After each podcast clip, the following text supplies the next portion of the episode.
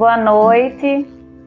O Departamento de Qualidade de Vida da Pró-Reitoria de Gestão de Pessoas da UFRPE vem realizando diversas ações de promoção da saúde por meio das mídias digitais. No mês que celebramos os Dias dos Pais, queremos colocar a paternidade no centro de nossa discussão.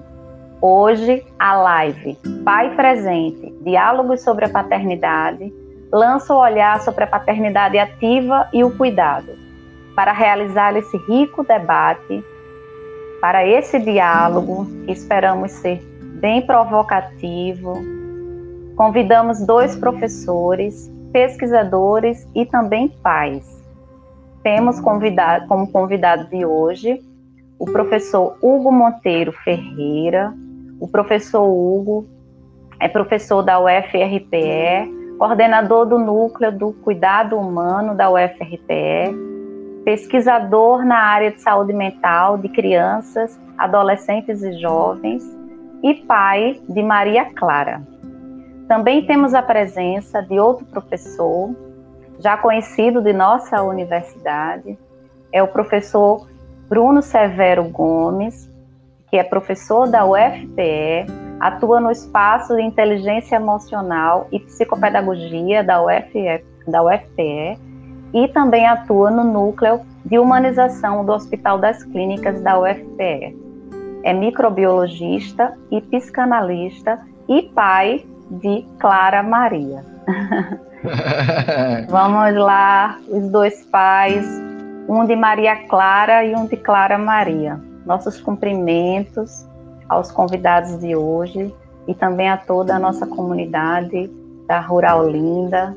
Eu sou Carla Pinheiro, eu sou assistente social do Departamento de Qualidade de Vida da UFPE e tenho a alegria enorme e o prazer de participar da ação de hoje dividindo esse espaço com esses dois grandes professores que tanto admiro e estou muito contente de poder mediar esse debate, que acredito que vai ser muito rico, é, produtivo e também propositivo, né, provocador aí para os pais, mas também para as mães presentes e para aqueles que pensam em ser pai. Bom, eu gostaria de começar essa discussão trazendo o professor Hugo Monteiro para debater um pouco sobre esse lugar da paternidade, como é que a gente pode pensar esse diálogo sobre paternidade e cuidado. Professor Hugo, seja muito bem-vindo. Carla, muito obrigado. Obrigado pelo convite do Departamento de Qualidade de Vida, por me dar essa oportunidade de falar sobre paternidade.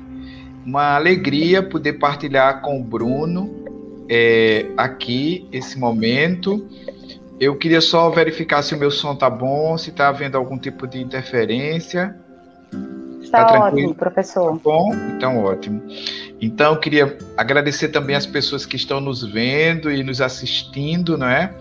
E falar um pouco sobre a minha compreensão em relação à paternidade. Bom, eu tenho uma filha, ela se chama Maria Clara, ela nasceu no dia 30 de janeiro de 1998. Ela me pegou de surpresa. Quando ela chegou para mim, ela chegou é, de forma surpreendente, me desafiando a começar a entender o que, que significava viver a experiência da paternidade, não é? era uma experiência para mim muito nova e era uma experiência com uma menina que tinha o cabelo cacheadinho, pretinho, um olhinho bem pretinho, gordinha e com uma vontade enorme de, é, de, de viver, né? de ter a vida, de ter a esperança, de sonhar. Então, quando Maria Clara veio, ela veio com essa, essa, esse desejo. E a primeira coisa assim que ela movimentou em mim foi a, a ideia de é, alguém em quem ela pudesse confiar, alguém em quem ela pudesse é, se entregar, alguém né, a quem ela pudesse viver a experiência de uma vida com conforto amoroso, afetivo.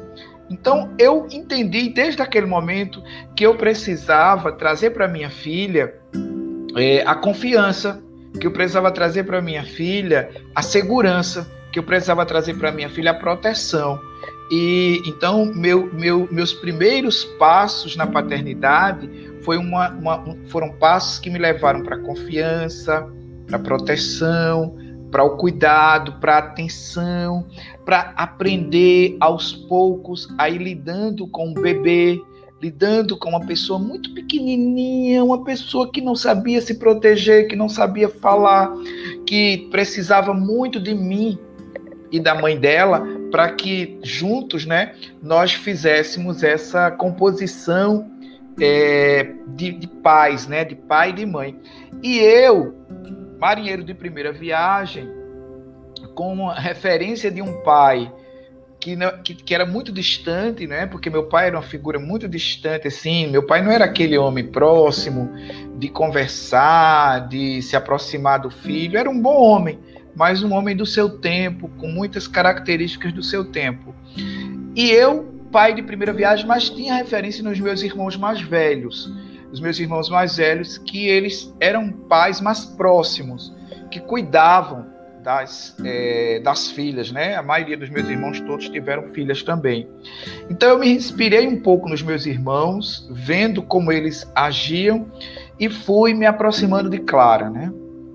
Me aproximando, tentando entender aquele serzinho que queria ficar muito perto de mim, que queria muito estar junto comigo, que para onde eu ia é, é, me olhava, direcionava os olhos e fui ouvindo era, era, era o vindo do corpo daquele bebê, né? Daquela menininha que queria muito que eu chegasse perto. E eu fui chegando perto, e na medida que eu fui chegando perto, eu fui me dando conta de que eu estava sendo tomado por um amor que eu nunca tinha sentido, nem pela minha mãe. Aquele amor, uma, uma coisa assim, muito forte mesmo. Era um amor muito forte e eu fui experimentando, portanto, talvez pela primeira vez, a, a sensação daquele amor de pai, né? que era um, era um amor protetivo e um amor de expectativa, né? de cuidado. Como é que eu vou colaborar para que essa garotinha cresça? E, e, e Clara foi crescendo, e na medida que ela foi crescendo, a gente foi vivendo muitas experiências lúdicas. Então, eu, quando Clara era bebezinha, eu vivia muito para trocar fralda, para dar banho, para é, é, pentear o cabelo, para cortar as unhas, para ir aprendendo junto com, com Josete, a minha companheira, como é que eu ia fazendo. Eu só nunca fui muito habilidoso com o alimento. O alimento eu nunca fui muito habilidoso de de saber fazer, mas eu a, acompanhava aquele processo com esse movimento, que era um movimento também novo para mim. E, e, já pequenininha, assim, já com com período, com esse período de bebezinha, né? Aquele, aquele, aquele período ali de zero a dois anos. Então, Clara ia me ensinando a como passar pomada, a ter preocupação para que ela não ficasse com assaduras, a ter preocupação para ver qual era o tipo de fralda melhor para ela usar, a tentar ajudá-la a, a, a, começar a caminhar. Então, essa experiência que eu fui vivendo com a minha filha era uma experiência de tanta intimidade, era uma experiência tão profunda, que era quase uma epifania. Né? Era, uma, era uma experiência reveladora, ela me revelava coisas. Né? E ela me revelou uma potência masculina muito grande, uma masculinidade de um outro caminho uma masculinidade com uma outra dimensão, não era uma, era uma masculinidade diferente. E na medida que Clara foi, foi crescendo e começou a ir para a escola, eu fui começando a perceber que esse cuidado se ampliava, porque aí eu tinha o cuidado dela não, é, dela não sofrer nada na escola, de ir aprendendo, as novas convivências com as novas crianças, dela ir se colocando. E aí eu fui começando a perceber a minha filha crescendo, né? ela começando a falar papai, começando a apontar, começando a usar a linguagem, essa linguagem que, que era importante para ela. E, e, na medida que ela foi crescendo e se aproximando cada vez de mim, cada vez mais brincando, né? A gente brincou sempre muito. Essa brincadeira me fortaleceu como homem, é, é, me tornando, eu acho que um homem mais sensível, um homem mais verdadeiro, um homem mais próximo da mulher, um homem mais próximo de uma perspectiva de vida mais ampla. Isso eu acho que a minha filha foi me trazendo de um jeito muito sutil. Né? E aí, quando ela começou a ir para a escola, começou a viver a experiência da escola, a escola como sendo um, um, uma instituição social que tirava um pouco, né, um pouco, ela tirava um pouco ela de perto de mim, da, de perto da mãe, para poder a gente começar, para poder a gente trabalhar. E Clara vinha para casa e quando ela chegava em casa, aí a, a, a, nossa atenção, não é? Embora ela, ela começou a estudar numa escola em que eu era professor e que a mãe também era professora. Então ela, a gente passava um pouco de tempo, mesmo trabalhando com ela, mas quando chegava em casa era que se complementava. E aí eu comecei a perceber a importância de registrar momentos, de registrar fotos. Eu, eu comecei a entender que aquilo podia ser rápido demais. Era muito rápido, que eu, eu tinha visto um bebezinho, daqui a pouco eu já estava vendo uma menina. Como é que eu ia. É, aquilo muito rápido, então eu comecei a registrar, a anotar. E eu passei então a anotar o dia a dia da minha filha, como é que ela ia se, se construindo, como é que ela ia se colocando, os momentos que mais me chamavam a atenção, os momentos que, que mais é, me, me faziam pensar no caso é, da paternidade. E eu fui me dando conta que a minha paternidade, naquele momento, não era igual à paternidade dos meus irmãos também. Não era igual a do meu pai e não era igual a dos meus irmãos, era uma outra era uma paternidade já com características de muita aproximação da minha filha. E a minha filha, obviamente, também foi me dizendo isso na medida em que ela ia crescendo, né? Na medida em que ela ia se firmando. Isso foi durante quase toda a infância dela, assim, mesmo eu precisando viajar para fazer doutorado, mesmo eu me ausentando para trabalho, mas nós nos aproximávamos muito. E nós nos aproximávamos muito através da brincadeira e, e através desse cuidado que eu tinha com ela. E, e o, o que era a brincadeira, né? Quando ela era muito pequenininha, era um tipo de brincadeira, mas depois que ela começou a brincar de boneca, eu passei também a brincar de boneca com ela.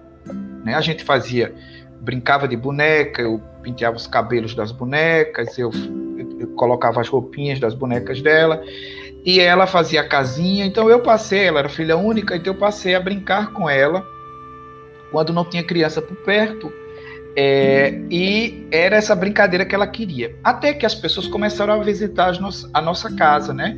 E várias pessoas que visitavam, às vezes vinham visitar, não a mim especificamente, mas a Josete. E quando vinham visitar, as pessoas depois comentavam impressionadas, diziam assim: Meu Deus, o professor Hugo brinca assim com Maria Clara é, as pessoas tinham um impacto muito grande sobre aquele movimento de paternidade, né? aquele movimento de aproximação. E eu me dei conta de que aquilo não era comum, porque aí eu comecei a rever as paternidades que eu conhecia. E de fato não era comum. A, a minha maneira como eu cuidava da minha filha era diferente da maioria, né? era diferente. E aí foi passando o tempo, minha filha foi crescendo, a gente cada vez mais próximo por conta dessa minha relação com ela, relação de fala, de diálogo, relação de troca e os desafios, né, do crescimento e, e eu muito próximo a ela mesmo, né, a gente saía quando ia escolher roupa para ela eu ia junto, sapato junto, é, ela essa coisa da confiabilidade e eu com a minha filha é, sempre fiz algo que eu acho que também foi muito importante para a gente, para mim e para ela, que foi é, eu, eu, sempre li histórias para minha filha, histórias de literatura para criança. E num determinado período da nossa vida, é, eu sempre eu fiz muitos projetos, projetos de trabalho. E Maria Clara começou então a dizer que ela também fazia projetos. E eu, quando eu estava fazendo um projeto, ela sentava ao meu lado e dizia: Papai, hoje eu vou fazer um projeto sobre isso, sobre aquilo, sobre aquilo outro. Então, enquanto eu fazia um projeto, ela fazia outro. Eu terminava o projeto e dizia: Claro, o papai concluiu o projeto. Ela dizia: Eu ainda estou concluindo o meu. Quando ela concluiu dela, então ficava aquele vácuo. O que, é que a gente ia fazer com o projeto dela? Então a gente decidiu em casa criar um museu dentro de casa. E aí a gente chamou o Museu de Maria Clara. E esse museu ele ficava na nossa biblioteca, uma parede grande para ela colocar os projetos. Aí ela não só trouxe os projetos, ela começou também a trazer os desenhos e as histórias que ela me via criando, ela também começou a criar histórias. Então, essa fase, que foi ainda dentro da infância, foi uma fase muito rica para mim, para ela, porque era muito engraçado ela criando os projetos e ela fazia as temáticas parecidas com as minhas. E também ela começou então a contar as histórias, a narrar. E ela narrava aquelas histórias que é, adivinham do imaginário dela, da imaginação, mas que tinha, obviamente, uma referência no meu comportamento. Né? Ela estava ali se referendando no pai. Então foi assim, a primeira infância, a segunda infância, a infância de Clara foi assim, ela fez sempre esportes, a gente sempre entusiasmados eh, para que ela fizesse esportes, então ela fez vôlei, natação, sempre teve o cabelo muito compridinho, então tinha, tinha cuidado do cabelo, tudo, e sempre foi uma menina esteticamente muito bonita, assim, estética muito bonita. Às vezes quando eu posto foto com ela, eu digo, Clara, quando eu posto foto contigo, minhas fotos fazem um sucesso enorme. Porque aí mesmo quem nunca me curte vai te curtir. E ela morre de, morre de rir com isso, mas é fato. E em razão da beleza, vejam vocês, a minha filha foi vítima de bullying. E ela, ela foi vítima de um bullying que a gente chama bullying estético. E por conta disso, ali por volta dos 11, 12 anos, o bullying levou minha filha para um canto de muito sofrimento. E eu vi o comportamento da minha filha se alterando. Quando eu me dei conta, né, um pesquisador dessa área, isso acontecendo dentro da minha casa, quando eu me dei conta, minha filha não falou sobre o bullying, mas eu vi o comportamento dela porque ela começou a se autolesionar. Ela começou a se cortar. E aí foi uma coisa como se tivesse... Eu nunca tinha ouvido falar em autolesão, isso faz praticamente faz 12 anos. Foi quando eu comecei a estudar autolesão, quando eu comecei a estudar tentativa é, de suicídio na adolescência. É, minha filha, ela não tentou suicídio, mas ela se autolesionou. E para mim, foi como se tivesse tirado o chão do meu pé, porque eu nunca tinha ouvido falar nesse comportamento. E foi muito difícil. Muito difícil, porque aquele, aquele, aquele serzinho que eu cuidei, de repente, e aí ela começou um tratamento psicoterapêutico, desenvolveu um transtorno, um transtorno obsessivo compulsivo, é, precisou de acompanhamento, ainda hoje faz acompanhamento, é, passou um período, a, a, gente atravessou juntos né, um período muito difícil por conta do, do, do fenômeno Passado o tempo, Clara já não mais cortava, o período de corte não, de, não demorou muito, a gente cuidou rápido, é, mas o transtorno obsessivo compulsivo, é, ele, ele teve várias crises, e aí, quando foi num determinado período, eu fui convidado pelo Senado Federal para fazer um trabalho como consultor de uma CPI, a CPI é, contra maus tratos de crianças e adolescentes. E eles me convidaram por conta das minhas pesquisas, e nessas pesquisas eu focalizei sempre o bullying, né? O bullying que é um, um dos temas que eu discuto.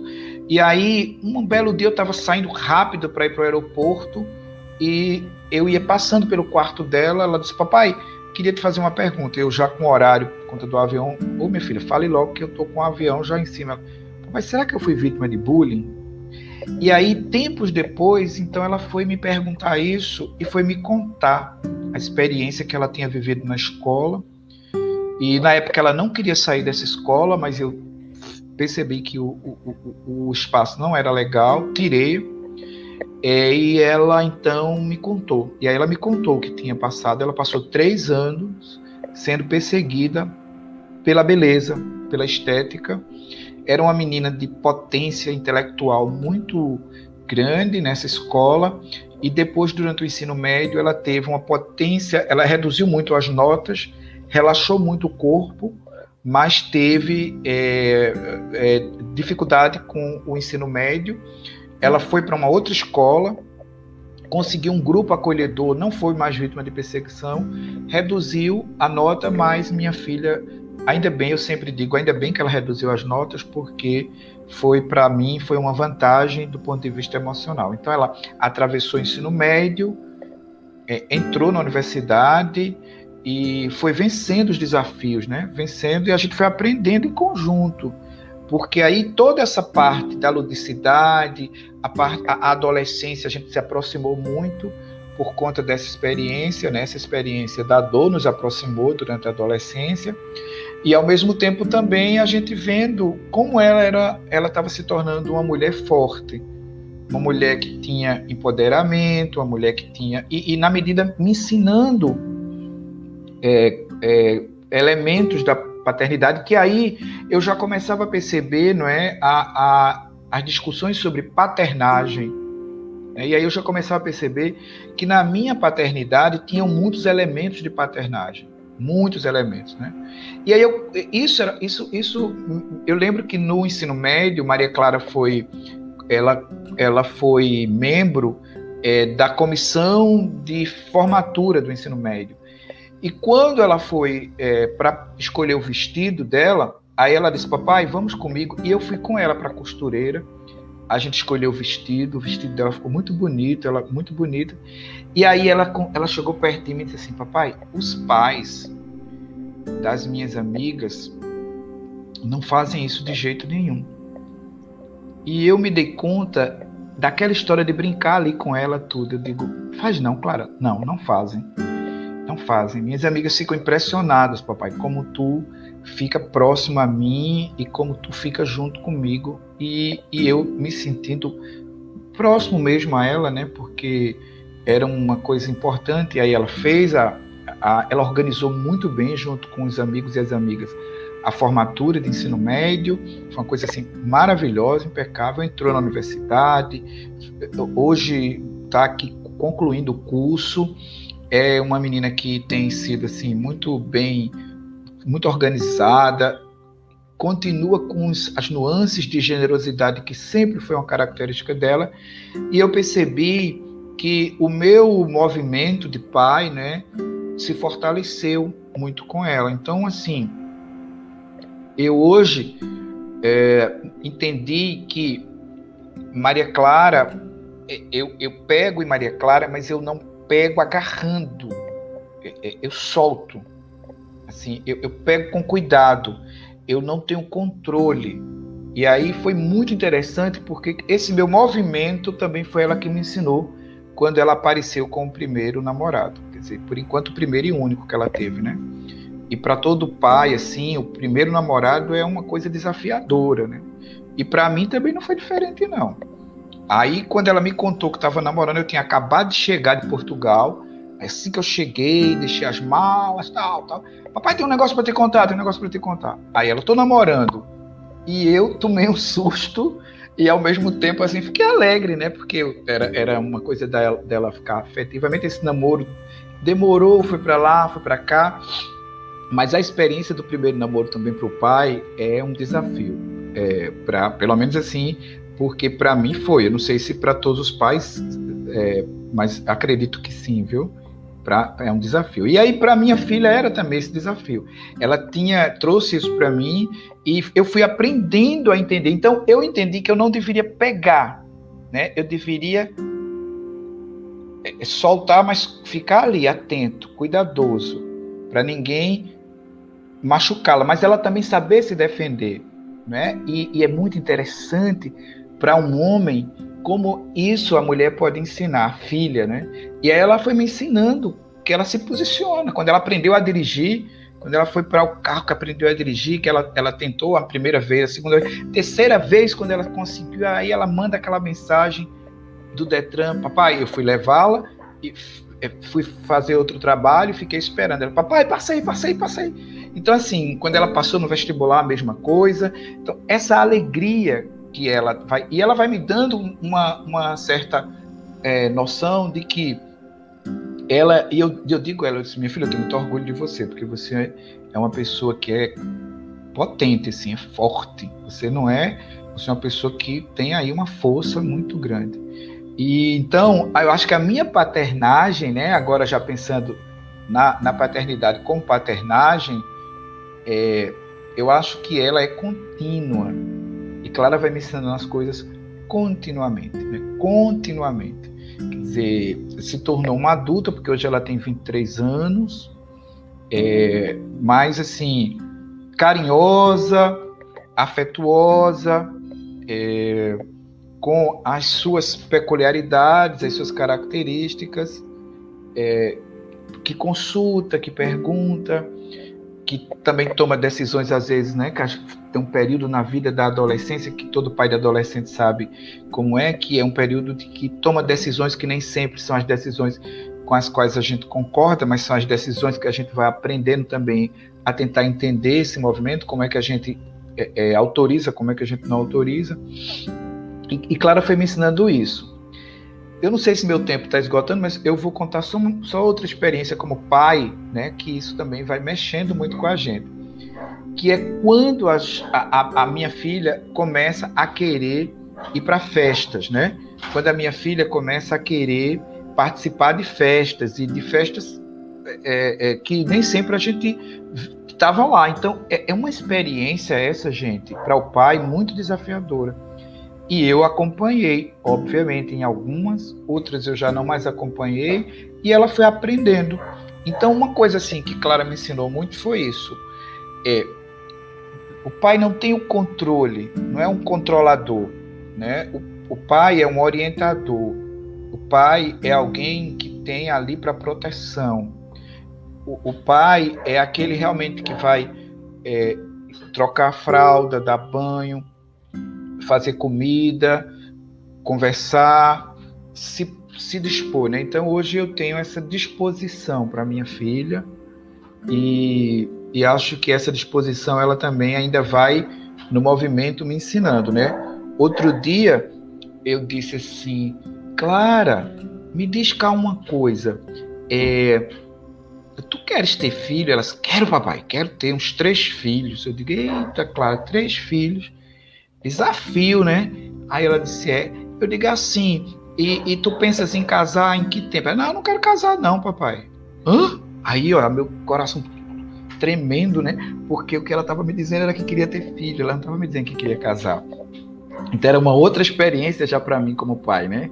Que era uma uma mulher do século 21 que está construindo o futuro dela no sentido da, do empoderamento econômico, né, no sentido é, da, é, da sua própria posição social, né, que quer ter filho, mas não quer casar, né? E aí eu fui entendendo que é possível mesmo que isso aconteça e foi ela quem me trouxe essa posição, né? Porque você como pesquisador tem uma compreensão, mas quando você como pai aí você vai vendo outros elementos. Então eu achei isso daí, eu fiquei tremendo por dentro. Quando eu faço palestra, eu sempre conto essa experiência do dia que eu fiquei tremendo e ela olhando para mim com a cara assim, tudo bem, tudo bem, e eu como quem disse, eita, é pau, a menina quer ter três filhos, mas não pensa em casar.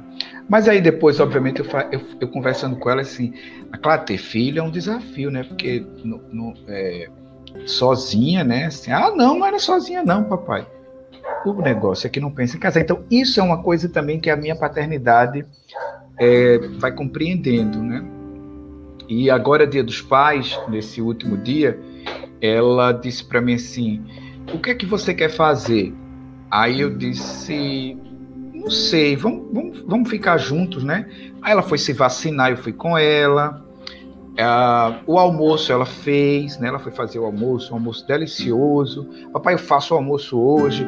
É, e, e, depois ela disse, papai, vamos ao cinema. Aí nós fomos ao cinema. E fazia muitos anos que aqui em casa nós, quer dizer, fazia muitos anos, não. Fazia mais quase dois anos, por conta da pandemia, que nós temos aqui a frequência de irmos ao cinema. Sempre nós vamos ao cinema. Aí aqui no, nós não tínhamos ido já fazia muito tempo, nós fomos ao cinema. E o cinema, nós escolhemos o filme, eu e ela. Escolhemos um filme chamado Tempo, que na verdade a gente queria um outro filme, mas estava fora de cartaz. Então a gente escolheu um filme chamado Tempo. Só que eu li a síntese, ela também leu. E nós não tínhamos visto que o filme tinha um pouco de terror e de suspense. E nem eu, nem ela, nem Joseta, a, a minha companheira, a mãe dela, nós gostamos de filme de terror. Mas aí foi muito engraçado, porque eu e Clara, a gente tá assistindo ao filme e nós ríamos do absurdo que éramos ter escolhido aquele filme no Dia dos Pais, que era um filme de terror. Nós não gostávamos, mas aquele dia era tão especial, não é? Que era um, era um dia em que a gente, eu como pai, né, estava me sentindo assim muito contente, muito alegre. Então hoje falar de paternidade, falar de diálogo para mim é falar de escuta, é falar de acolhimento, é falar de cuidado, é falar desse não segurar com força, como se quisesse controlar, é falar também de não dormir todas as noites quando os filhos vão para festas e chegam mais tarde, é compreender que ah, os filhos não são iguais a gente, que nós temos um projeto muitas vezes para os filhos e os filhos têm outros projetos de vida, é, respeitar as suas escolhas, é, compreender as suas orientações sexuais, é compreender as suas dimensões de gênero, é respeitar as suas amizades. E eu tenho, eu que falo muito para pais, para mães que trabalho com crianças e adolescentes, que pesquiso sobre saúde né, mental, socioemocional de crianças, adolescentes e jovens, eu tenho na minha filha uma grande inspiração, uma grande inspiração eu tenho na minha filha, assim, de, de resiliência, uma inspiração também de resistência, de potência, de mudança. Então sou muito grato a Maria Clara pela existência dela, pelo que ela tem me ensinado. Eu não seria quem eu sou se eu não fosse pai. Então eu amo ser pai, amo verdadeiramente ser pai, porque a paternidade, e agora pensando nessa dimensão da paternagem, é uma âncora para mim, é um, um trajeto, uma trajetória, é um caminho construído e se construindo, né? A gente já começa a viver essa experiência, que é uma experiência muito sui generis. Então, diferentemente do meu pai, eu me aproximei muito da minha filha, diferentemente dos meus irmãos que geram pai, pais. Eu também me aproximei muito da minha filha. E eu espero que com essa live, com essa minha fala, eu organizei uma fala bastante espontânea, bastante tranquila para mim. Não preparei slides, eu não quis teorizar, eu quis trazer para vocês essa minha experiência de paternidade, porque eu acho que isso é uma coisa tão importante no mês de agosto, mês dos pais. O DQV organizou com tanto carinho, com tanto cuidado essa live e me convidou de forma tão assim é, gentil e generosa comigo, como sempre são. E eu queria então partilhar e trazer essa minha experiência felicíssima, que é a experiência da paternidade. É isso. Muito obrigado e eu já terminei, Carla. Pode aparecer. Professor Hugo, que relato bonito, emocionante. É... E claro que além de ser belo, esse relato ele é muito generoso, porque traz para gente, partilha com a gente toda essa beleza dessa experiência de paternagem. É, não conheço Maria Clara, mas já sou, sou fã dela, super gosto dela já. que bom. É, sem dúvida, deve ser um ser humano muito especial. É, eu queria, é, acho que a gente pode ouvir um pouco, professor Hugo. Tem algumas questões aqui que eu anotei de sua fala riquíssima. São tantas dimensões, tantas camadas que a gente pode explorar dessa fala, desse relato e que sem dúvida essa forma, né, de passar de modo natural, sem muito academicismo, né, a gente poder falar o que vem do coração, o que vem da experiência, ela, claro que também dialoga, ainda que não seja é, direcionado do campo teórico, mas dialoga com uma série de questões e que a gente poderia explorar um pouquinho mais para baixo de nossa aqui do nosso andar da carruagem aqui. Lá para frente a gente pode explorar um pouquinho mais porque sua fala é riquíssima professor riquíssima.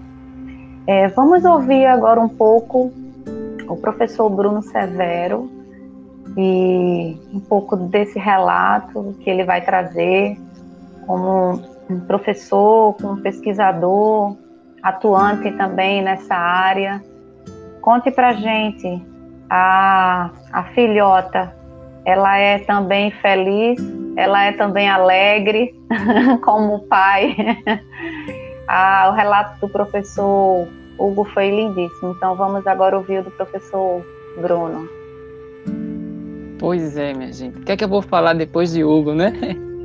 É, boa noite, né? Boa noite para todos e todas. Assim, a primeira palavra, né, que eu gostaria de dizer é gratidão. Gratidão pelo convite, Carla. Gratidão a toda a equipe da QV, né? A Rura Linda, né?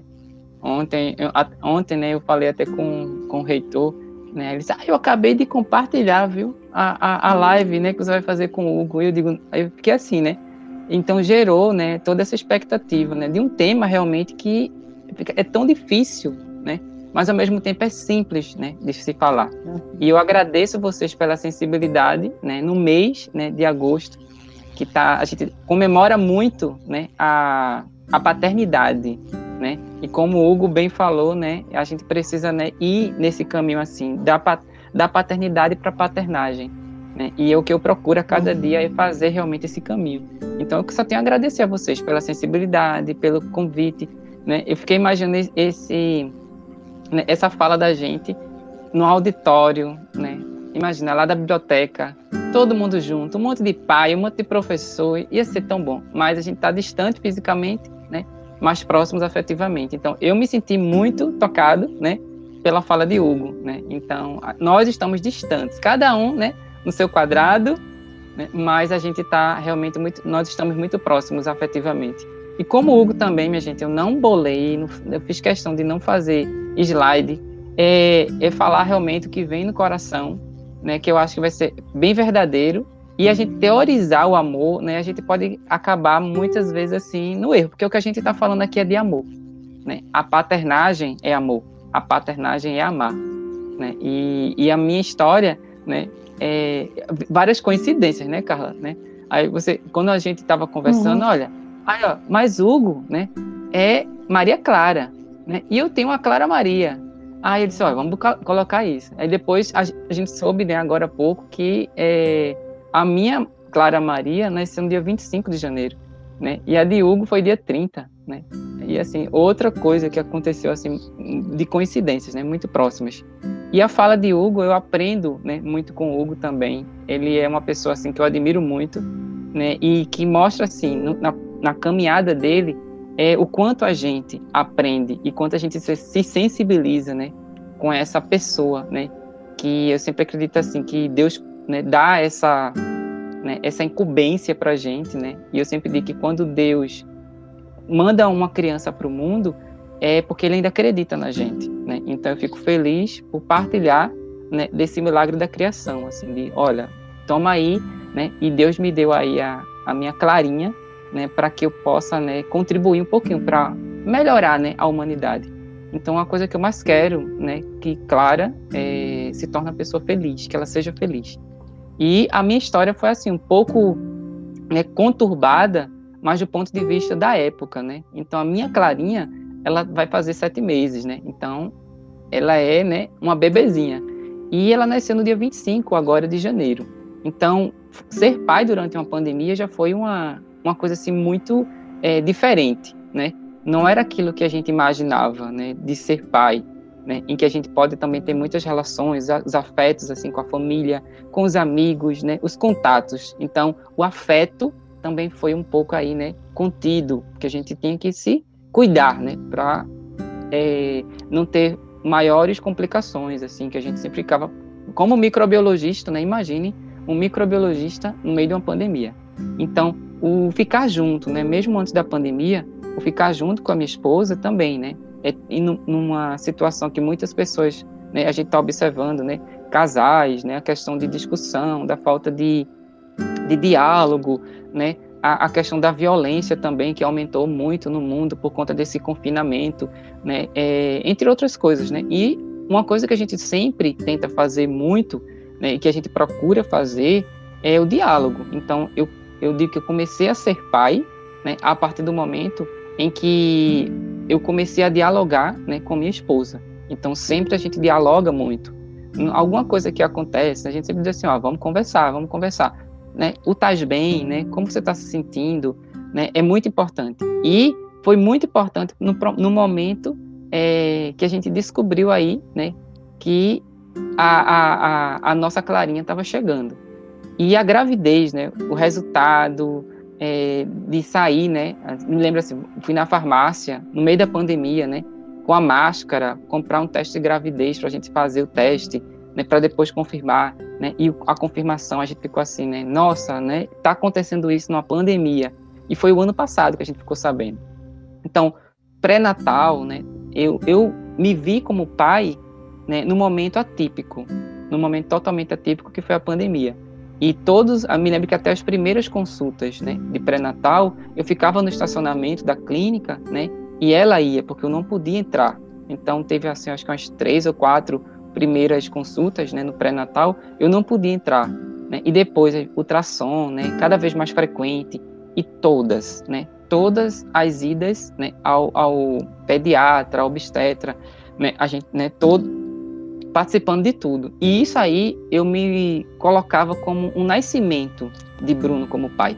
Né? Eu estava me preparando, né? a barriga crescendo. Né? Foi, foi muito engraçado também que até no momento, em determinados momentos, no início da gravidez, né, é, a gente enjoava junto. Né? Era uma coisa assim, né, é inexplicável. Aí eu dizia, estou me sentindo muito enjoado. E ela também estava, né?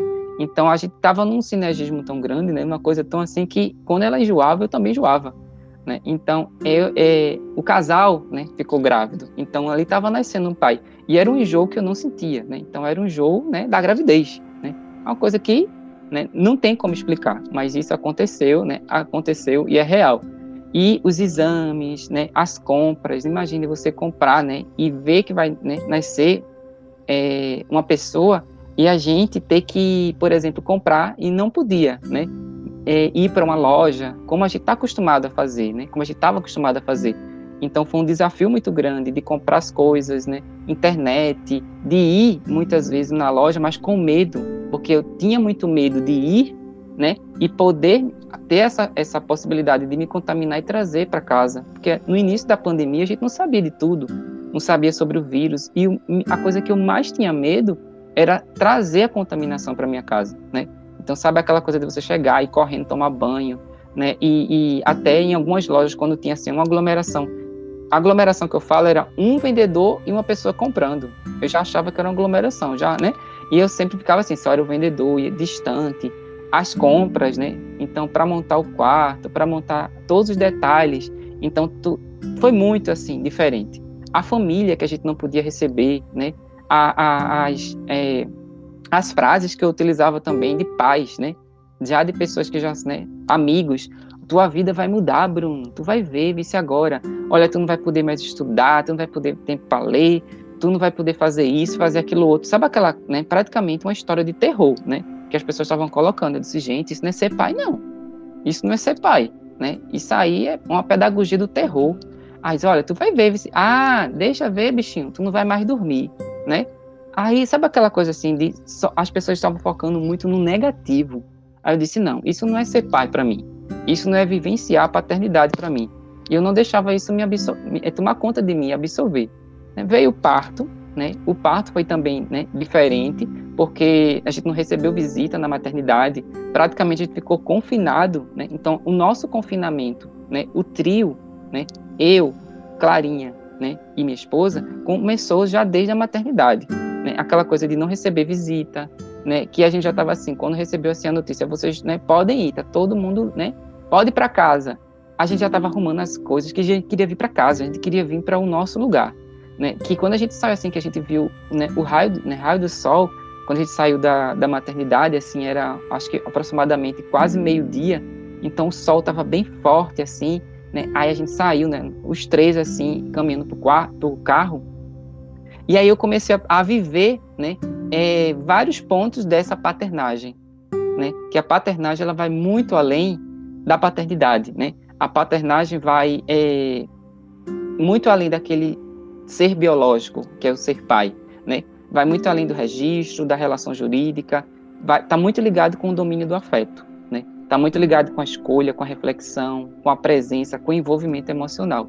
Então, quando eu entrei no carro, foi um momento mais assim que eu dirigi, minha gente, né? Não era medo, mas era cuidado, né? Que eu dirigia olhando no retrovisor, porque tinha uma pessoinha ali atrás, né? Que era muito importante para mim, que é muito importante para mim. Então, a partir desse momento, todas as vezes que eu saio, eu não estou dirigindo só por Bruno, eu estou dirigindo por ela, né? Então tudo, ah, sabe aquela coisa de cuidado? Então a gente não é, é, se colocar, né? É uma coisa que eu sempre digo que a paternagem mostra que é você sentir que o seu, você tem agora o seu coração batendo fora do seu corpo. E é isso que eu sinto, é isso que eu vejo em Clarinha. É o meu coração batendo fora do meu corpo, né? E não tem como você ter o seu coração batendo fora do seu corpo, né? Em outra pessoa e você não ter o cuidado, né? É aquela coisa de você, né? A primeira noite na maternidade, né? Então, aí sim a gente não dorme, né? A primeira vacina, né? né? Eu me lembro que a, a primeira vacina foi bem não dormia, a gente acordava assim, eu ficava acordando para ver se tinha reação, né? Sabe aquela coisa de ainda hoje, né? Todas as noites, né? Eu acordar para ver se ela tá respirando, né? É algo assim, aquela coisa de acordar, tá respirando. Aí eu, né, boto uma luzinha assim, aí vou e volto para dormir, né? Aquela coisa de acordar, né? E uma, né, não posso fazer isso por ela, né, que é amamentar, mas acordar, aí toda, quando ela, né, dá aquele, chora assim, ah, ah, mas ela não chora, ela só dá um aviso, né, uma sonorização que ela tá com fome. Aí a mãe, né, coloca no peito para amamentar.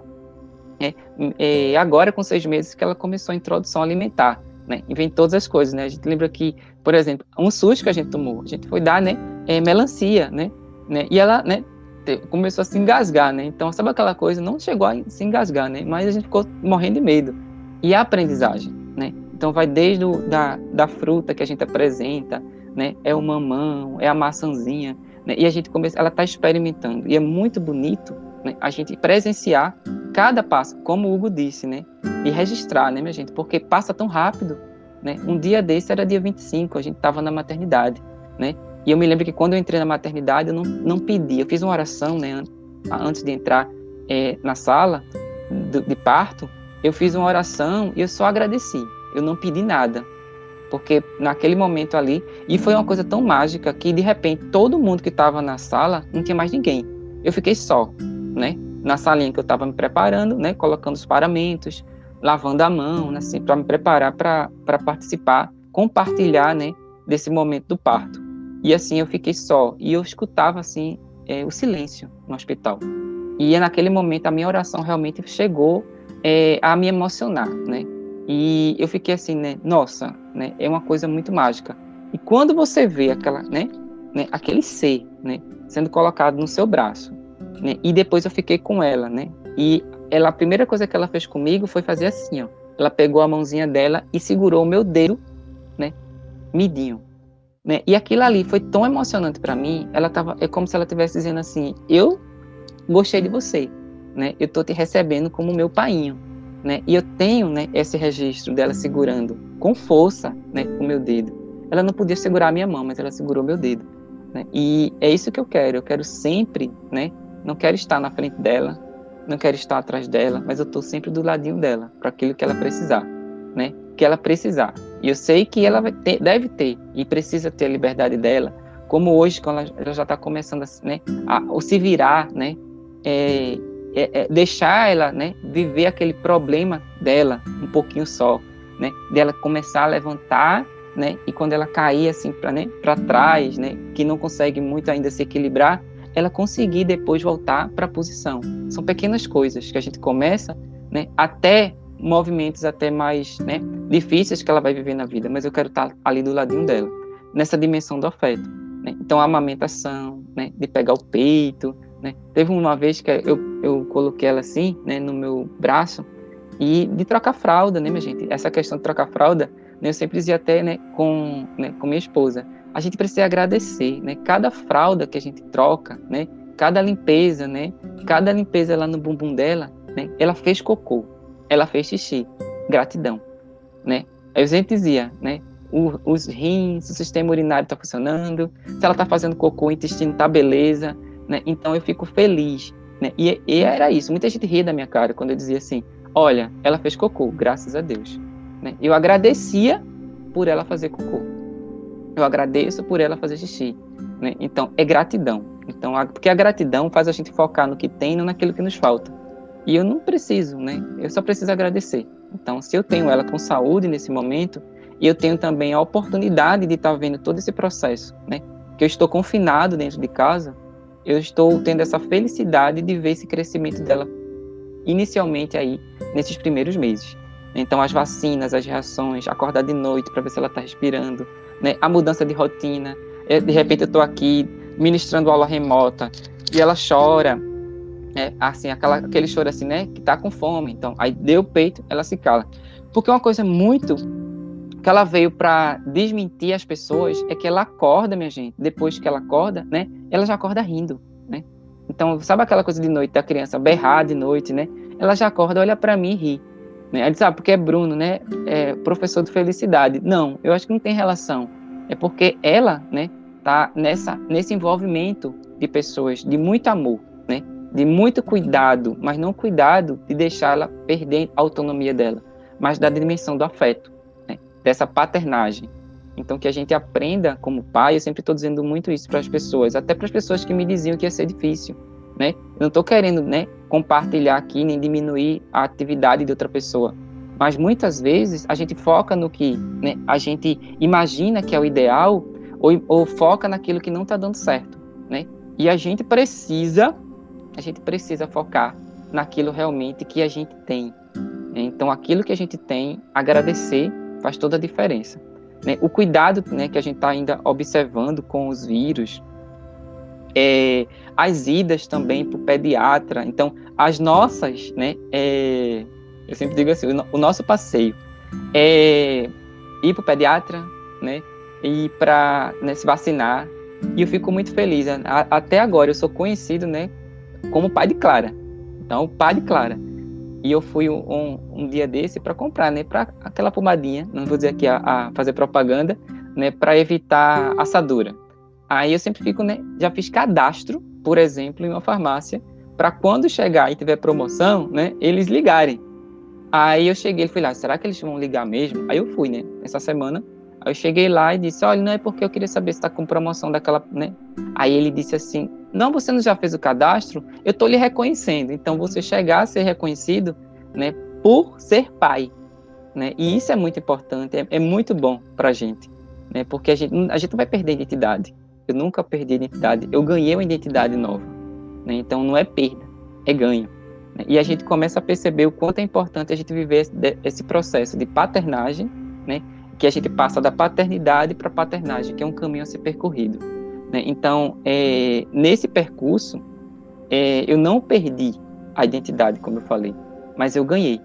Né? Então, a, a, pater, a paternagem, né, que o Hugo também falou, ela vai envolver escolhas, reflexões, presença, é, o envolvimento, vai envolver aí afetivamente o pai, né, com a produção, por exemplo, até fisiológica, que é muito, já é conhecido, né, a paternagem faz com que esse envolvimento, essa relação, é, desenvolva e produza na gente a liberação de um neurotransmissor, né, que é comprovado cientificamente. Então, praticar e vivenciar a paternagem promove felicidade, porque a gente vai liberar né, um neurotransmissor que é chamado de ocitocina. Aí diz assim, ah, eu fico tão feliz, né, quando eu brinco, e é uma das coisas que eu mais faço, né?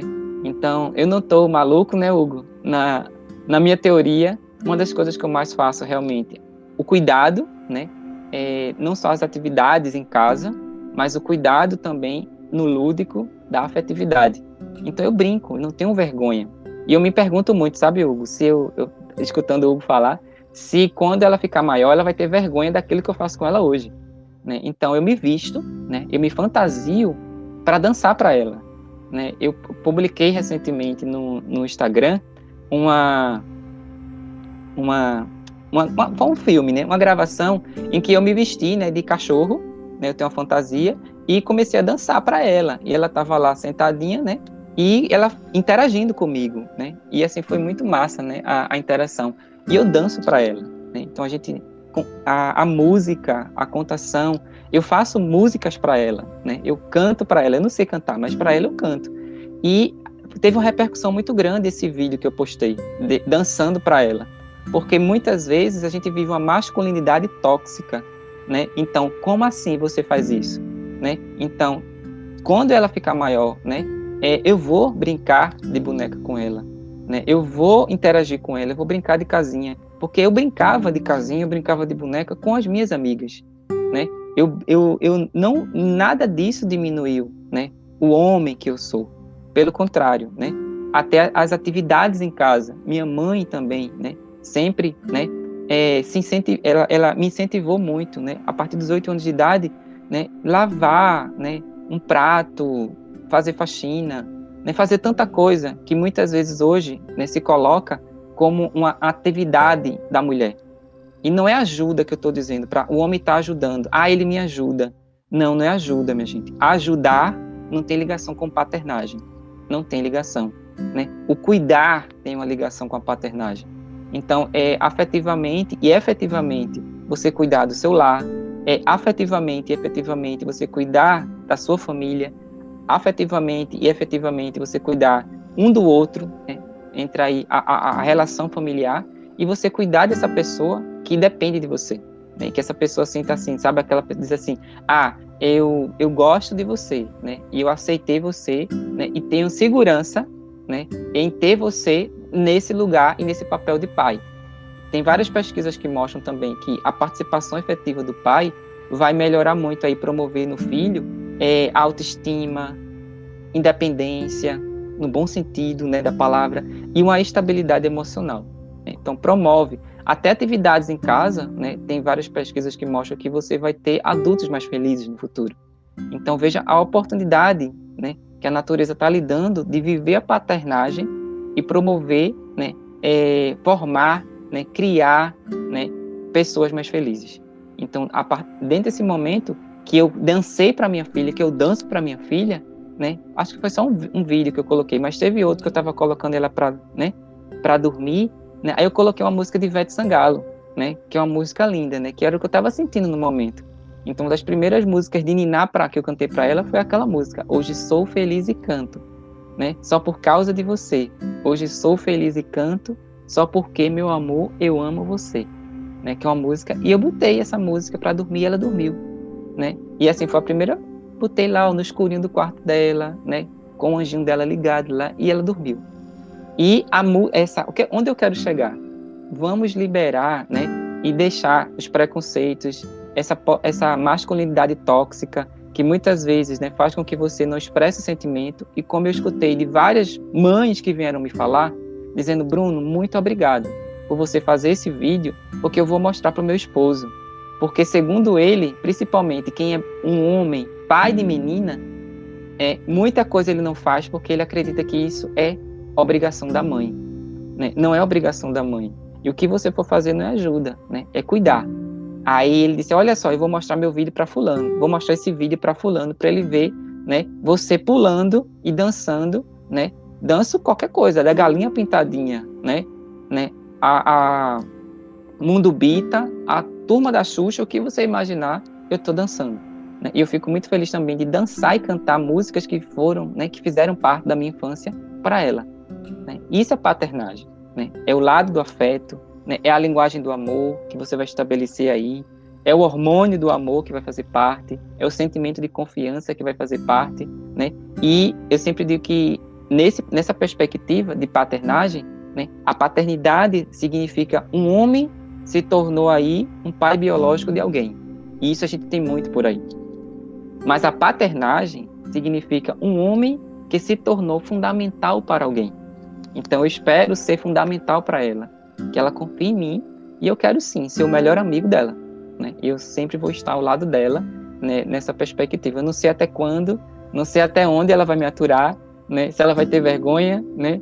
Nessa, eita pai, né? Ou se ela vai ter é, nessa nessa perspe perspectiva, né? Olhar o pai dela não como um ser diferente, mas como alguém que tem muito amor para dar. Né? Era né, isso que eu tenho para falar. Só tenho a agradecer, né? Hugo, Carla, né, ao DQV, né, a, a, toda a Ruralinda, né, que eu guardo no coração, que está fazendo uma falta danada a gente se abraçar, né? A gente mas isso vai terminar, nós vamos viver uma nova realidade e a gente volta a se abraçar né, em breve. Né? Pais, né? amem seus filhos, mas amem realmente, né? como a gente diz assim, de com força. Né? Não é só ser pai da paternidade, mas a gente viver realmente essa paternagem que faz uma grande diferença né, na história e na cultura de paz, né, que a gente tanto está precisando né, para esse mundo que a gente está vivendo.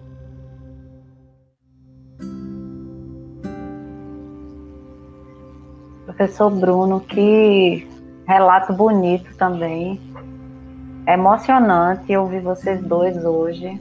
A gente percebe que sai do coração, né, dos dois. Um grande presente. Muita gratidão, viu, por essa partilha. É, eu gostaria de ouvir um pouco o professor Hugo sobre aquilo que o professor Hugo já falou um pouco também, e o professor Bruno também, é, quando o professor Hugo relatou essa questão da masculinidade, né? E, e, que ele também tocou o percurso dele, também de construção desse masculino, que não existe um só masculino, né? Nós temos masculinidades e a gente é, ainda, infelizmente, é, vive em uma sociedade que institui um modelo de ser masculino e abomina e discrimina outras formas de masculinidade, outros modelos. E vocês estão trazendo para a gente é, um modelo de masculinidade que tem como princípio o cuidado, a afetividade, a partilha, a responsabilidade, a construção de confiança, de segurança, de parceria, o diálogo, a presença. É, e, e, eu acho que é, a live de hoje e as referências que vocês estão trazendo como pais presentes, ativos, e que posso dizer essas experiências de paternagem né, que vocês trazem, muito nos diz sobre os desafios que nós temos em nossa sociedade, né? Para é, experiências desse tipo serem experiências é, que outros homens na, e, na, sua, na, sua, na, sua, na sua trajetória de assumir a paternidade possa vivenciar de fato essa experiência da paternagem. Então, vocês colocam um desafio, né, para a gente olhar como um horizonte que a gente quer alcançar, não mais de indivíduos, mas de uma coletividade, né, de homens que, que compreendem é, o seu papel e, e o quanto podem contribuir na construção dessa sociedade de cuidado, de paz, afetiva, de respeito. É, eu gostaria de ouvir um pouco, professor até porque algumas pessoas também colocaram aqui algumas perguntas, mas acho que vale a pena a gente falar um pouco mais sobre essa questão desse masculino, né, que, que se convenciona como masculino, que não participa muito. A gente faz algumas atividades com mulheres e fizemos algumas atividades em, como live, ações de promoção da saúde, é, vídeos, e, e nesses momentos as mulheres que assistem costumam relatar suas experiências, né? Então, não tão bem sucedidas com os seus parceiros e, e companheiros em torno da experiência da maternidade e da paternidade. E vocês trazem um outro paradoxo, né? Vocês trazem um modelo de experiência exitosa e que eu acho que é por aí que a gente quer construir, né? É, é essa construção de parceria que vocês trazem que vai ajudar na construção dessa sociedade de paz e de, de, de ajuda mútua, de parceria, de colaboração, de cuidado, de confiança, de reconhecimento. Nós estamos vivendo um momento tão difícil de estranhamento entre os seres e a gente precisa reconstruir essas pontes de diálogo, de reconhecimento de seres. É, eu gostaria de ouvir, é, professor Hugo, é, já falou sobre a questão de como a masculinidade foi construída na sua experiência, mas é, gostaria de ouvi-lo sobre o que o professor Bruno falou dessa masculinidade tóxica que tanto atrapalha esse processo de construção. Certo. É, e eu, eu queria, antes de mais nada, dizer a Bruno que eu quero ver esse vídeo dele vestido de cachorro dançando, é, que, que deve ser, para Clara Maria, deve ser realmente muito engraçado. Eu quero ver, viu, Bruno? Manda, manda para mim esse vídeo.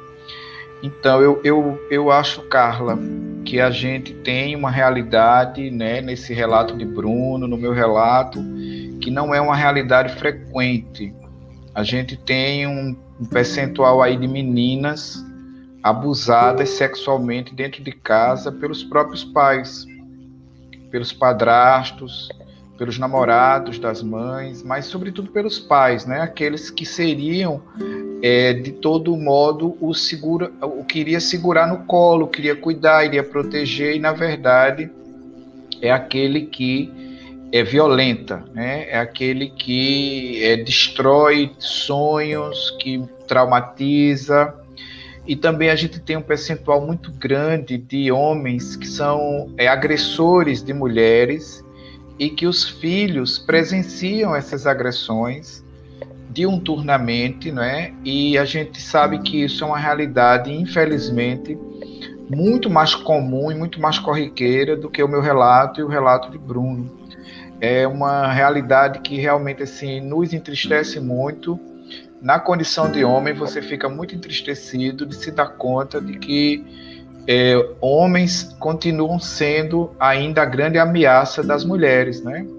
E das filhas, quando não diretamente das filhas, das mães das filhas, a gente vê que o número de feminicídio.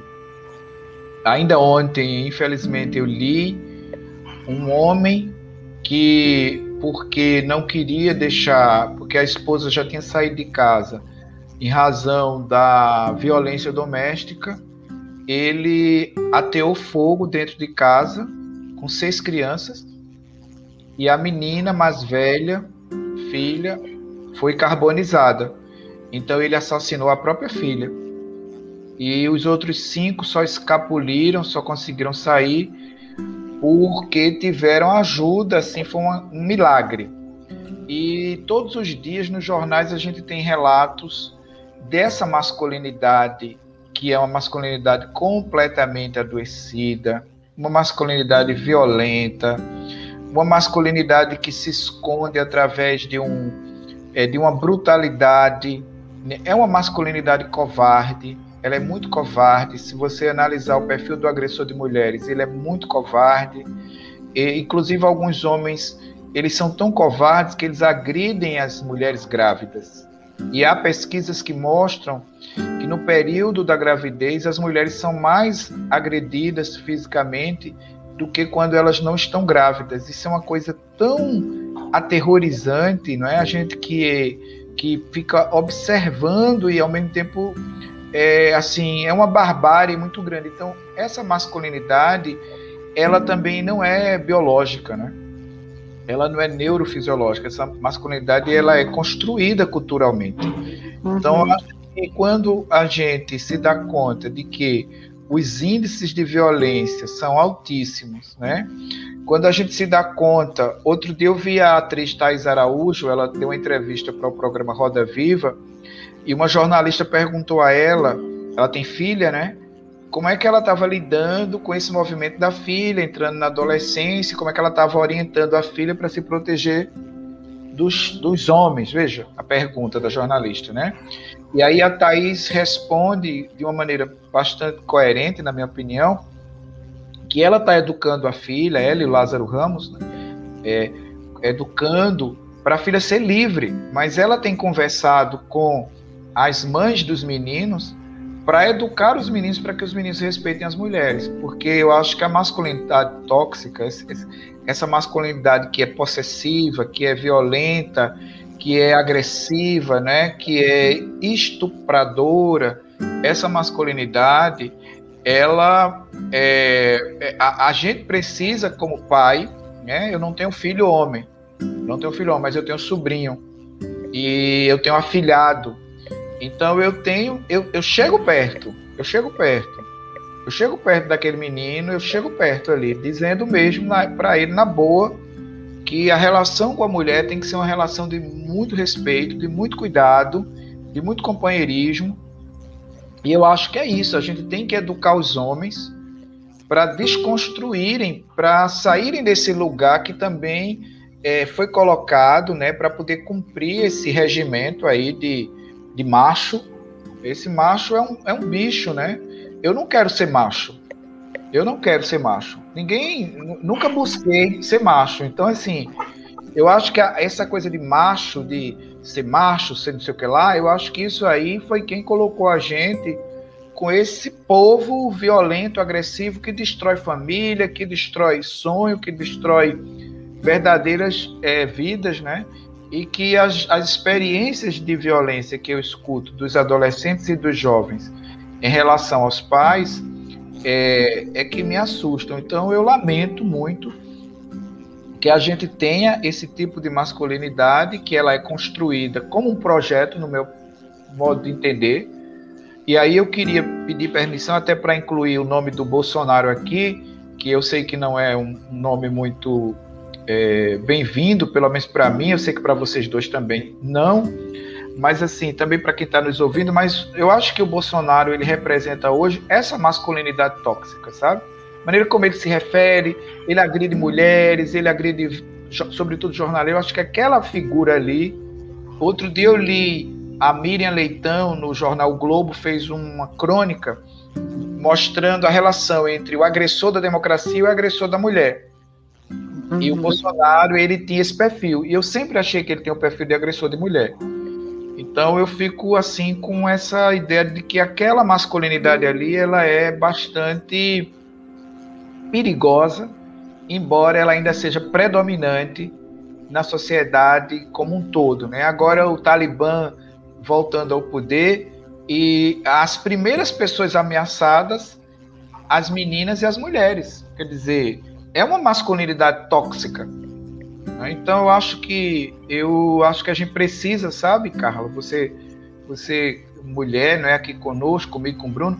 Eu acho que a gente precisa, é como a gente na, é, a gente, como a gente precisa fazer quilombo, né? As pessoas pretas precisam fazer quilombo. Eu acho que as mulheres é, precisam se unirem, né? Juntas e os homens que concordam com as mulheres serem aliados das mulheres, né?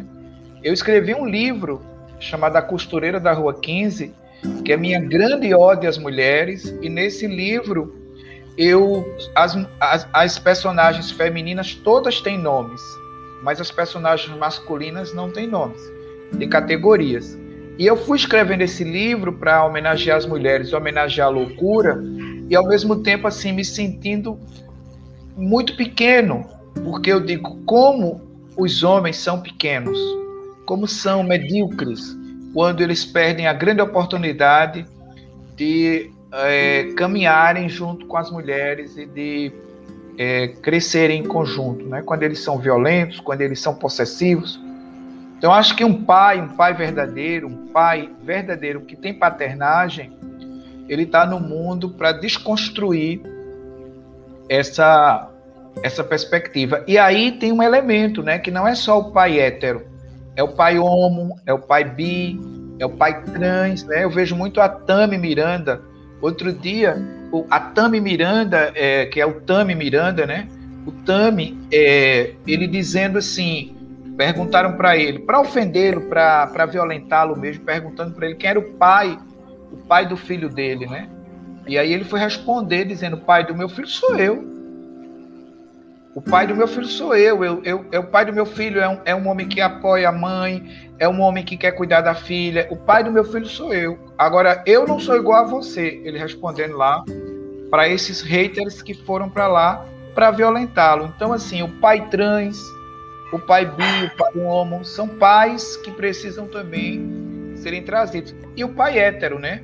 Esse, esse, esse outro pai que também a gente é, viu tão distante da gente e agora a gente percebe que ele pode ser um colo, pode ser um carinho, pode ser um cuidado. Então eu acho que é uma, uma coisa que a gente vai ter que enfrentar mesmo, sabe? E, e junto com as mulheres defender os nossos filhos e as nossas filhas dessa masculinidade que também nos violentou, né? também nos violentou, também nos violentou e que eu acho que agora a gente precisa reagir a ela com assertividade, com cuidado, para caminhar. Então, essa é a minha compreensão. Perfeito, professor Hugo. E uma coisa importante é pensar que esses pais podem participar ativamente da educação de seus filhos, porque é verdade que hoje nós temos uma experiência de dois pais e duas mulheres, né? É, duas meninas, quer dizer, uma já adulta e uma criança ainda, né? Acho que bebê ainda, né? É, quer dizer, em ciclos diferentes e fases diferentes da vida. E ser pais de, de meninas é uma experiência que imagino que seja diferente, né? De ser pai de, pais de meninos, embora também seja pai, né? Mas tem uma diferença. É, e, e é muito importante chamar a atenção que esses pais de meninos são figuras fundamentais no processo de desconstrução dessa masculinidade violenta, tóxica, agressiva. É muito triste quando a gente vê na sociedade, e a gente vê isso todos os dias, né? É, tanto no nosso dia a dia, no nosso cotidiano, quanto na TV, quanto nas notícias, a gente vê um, exemplos de homens educando de forma absolutamente errada, equivocada, os seus filhos homens. E, e é terrível a gente ver essa, é, essa educação para reproduzir a violência contra a mulher, é, relações que são relações agressivas, abusivas e e, e, é muito triste. Eu acho que a gente tem um grande desafio aí, e eu super concordo, professor Hugo, e acredito que quem está nos assistindo também, que é uma tarefa que deve ser feita em parceria por homens e mulheres nesse processo. Cada um, claro, trazendo suas questões específicas, mas acho que nós temos que fazer essa batalha juntos, lado a lado, né? É, eu gostaria de ouvir um pouco o professor é, Bruno sobre a questão, embora o professor Hugo também tenha uma larga experiência e pode contribuir também, sobre a questão da saúde. Vocês trazem a experiência de uma paternagem que muito nos diz sobre é, construção de afetos, construção de vínculo, sobre construção de respeito, é, confiança, segurança.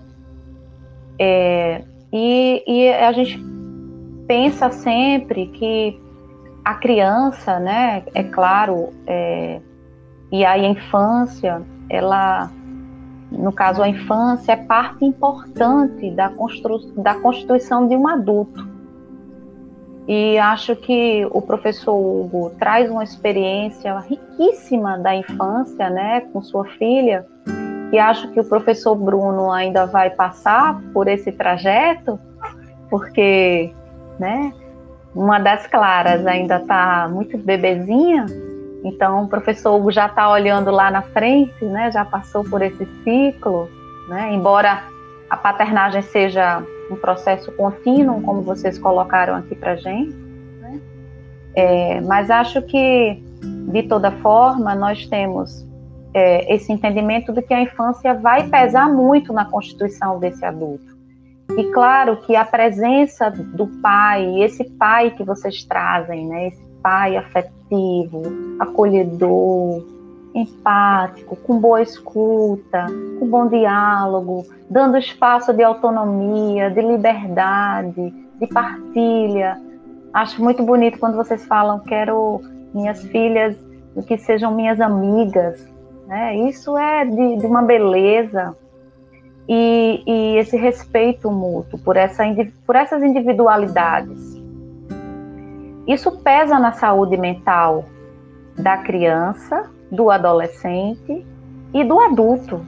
É, como é que a gente pode pensar né, esses efeitos positivos na saúde do homem e também da criança, pensando nessa constituição desse indivíduo. Pode ser professor Bruno e depois professor Hugo dar também suas contribuições. É, assim, olha, tudo que o Hugo falou, né, também concordo. Essa questão da, da masculinidade. E eu acho que o Hugo também concorda que muitas vezes essas pessoas, né, que tentam demonstrar né, essa agressividade, essa toxicidade, elas acabam também é, mostrando a fragilidade. Né? Então, quando você quer demonstrar alguma coisa, né, então, ah, não, tem que ser assim. Então, é uma masculinidade também frágil, né? Porque eu preciso impor alguma coisa para mostrar que eu sou macho, né? E a, Hugo, né? A, a última coisa que a gente quer ser na vida é macho, né? Então, a gente precisa, então, concordo com o que o Hugo falou. E uma coisa também que está é, relacionada é essa questão da saúde, né? Que, que Carla né, falou agora. Está comprovado, né? Toda a questão da afetividade. É muito importante o amor, né, minha gente? O amor que eu comecei a falar aqui. O afeto. Por si só, né? Nós somos seres afetivos, né? Eu sempre digo, tio Freud já fala muito isso, né? A afetividade é tão importante na vida da gente né? A figura do pai, a figura da mãe, a, né? a gente tem aquela pessoa. Né? É, eu tenho uma figura muito forte na minha vida que foi minha mãe, né? E ela fez essa desconstrução, né? Em Bruno como homem, ela desconstruiu, né? Em várias coisas, né? Que eu sempre dizia muito assim, até os meus amiguinhos, né? Eu vou para casa porque eu preciso fazer tal coisa, né? E muitos amigos vinham eu varrendo a casa, né? Lavando roupa, né? Lavando prato, né? Até quando eu posto alguma coisa também fazendo comida. Então, se você faz comida, né? Se você prepara alguma coisa em casa e mas você não é chefe de cozinha ou você não é, né? Não é sua profissão, as pessoas dizem, mas isso não é coisa de homem. Né? Então, quando você começa a quebrar barreiras, né? E eu acredito que Hugo faz isso também. Né? É, até o diálogo que ele fez com a filha dele, né? No Dia dos Pais, né? Eu vou fazer a comida. É porque também tem momentos que Hugo vai lá para a cozinha e faz a comida. Né? Então, essa coisa, então a gente vive em comunidade. Então, a partir do momento que a família, independente de qual que seja a constituição, é, vive em comunidade, a gente vai ter troca de afeto. Né? Uma coisa que eu trabalho muito com Clarinha, ela é pequenininha ainda, né? Mas tem coisas que ela vai, vai ficar no inconsciente dela para o resto da vida.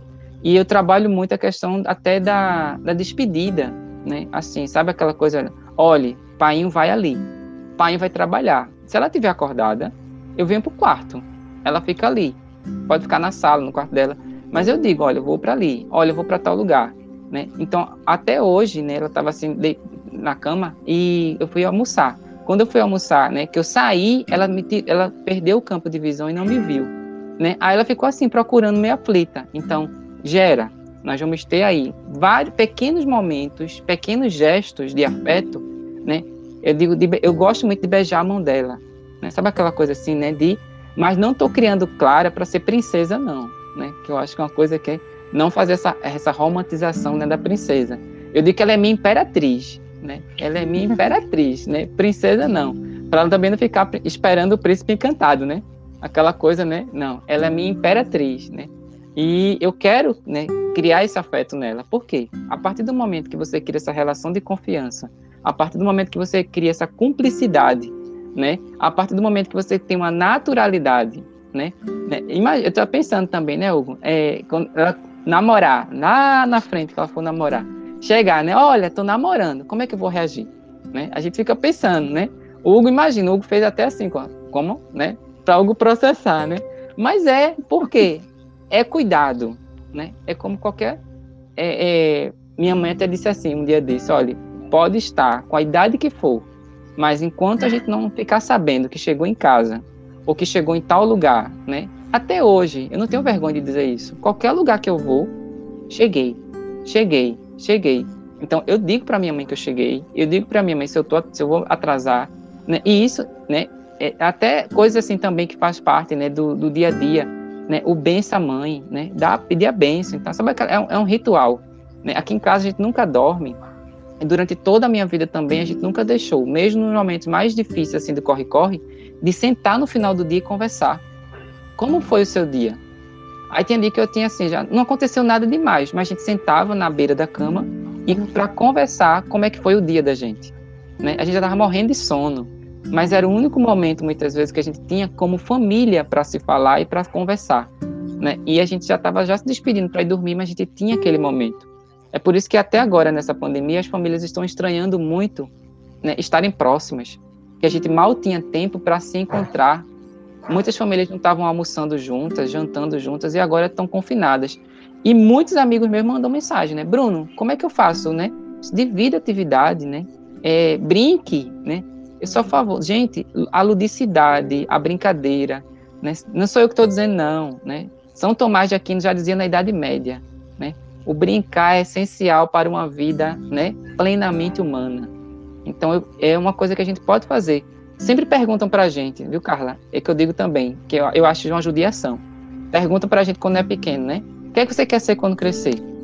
Aí a gente diz, né? Ah, eu quero ser isso, quero ser engenheiro, quero ser médico, quero ser astronauta, né? Eu acho uma pergunta até muito difícil para uma criança, porque a criança está vivendo ali. Né? Eu vejo muito isso no hospital. Nunca nenhuma criança que foi ficar internada no hospital das clínicas, ela pensou que ia morrer. Nunca eu vi isso ah, eu estou, vou ficar internada, vou morrer. Não, pelo contrário, né? Ela quer, ela tem uma energia ali para sair brincando pelo corredor do hospital, né?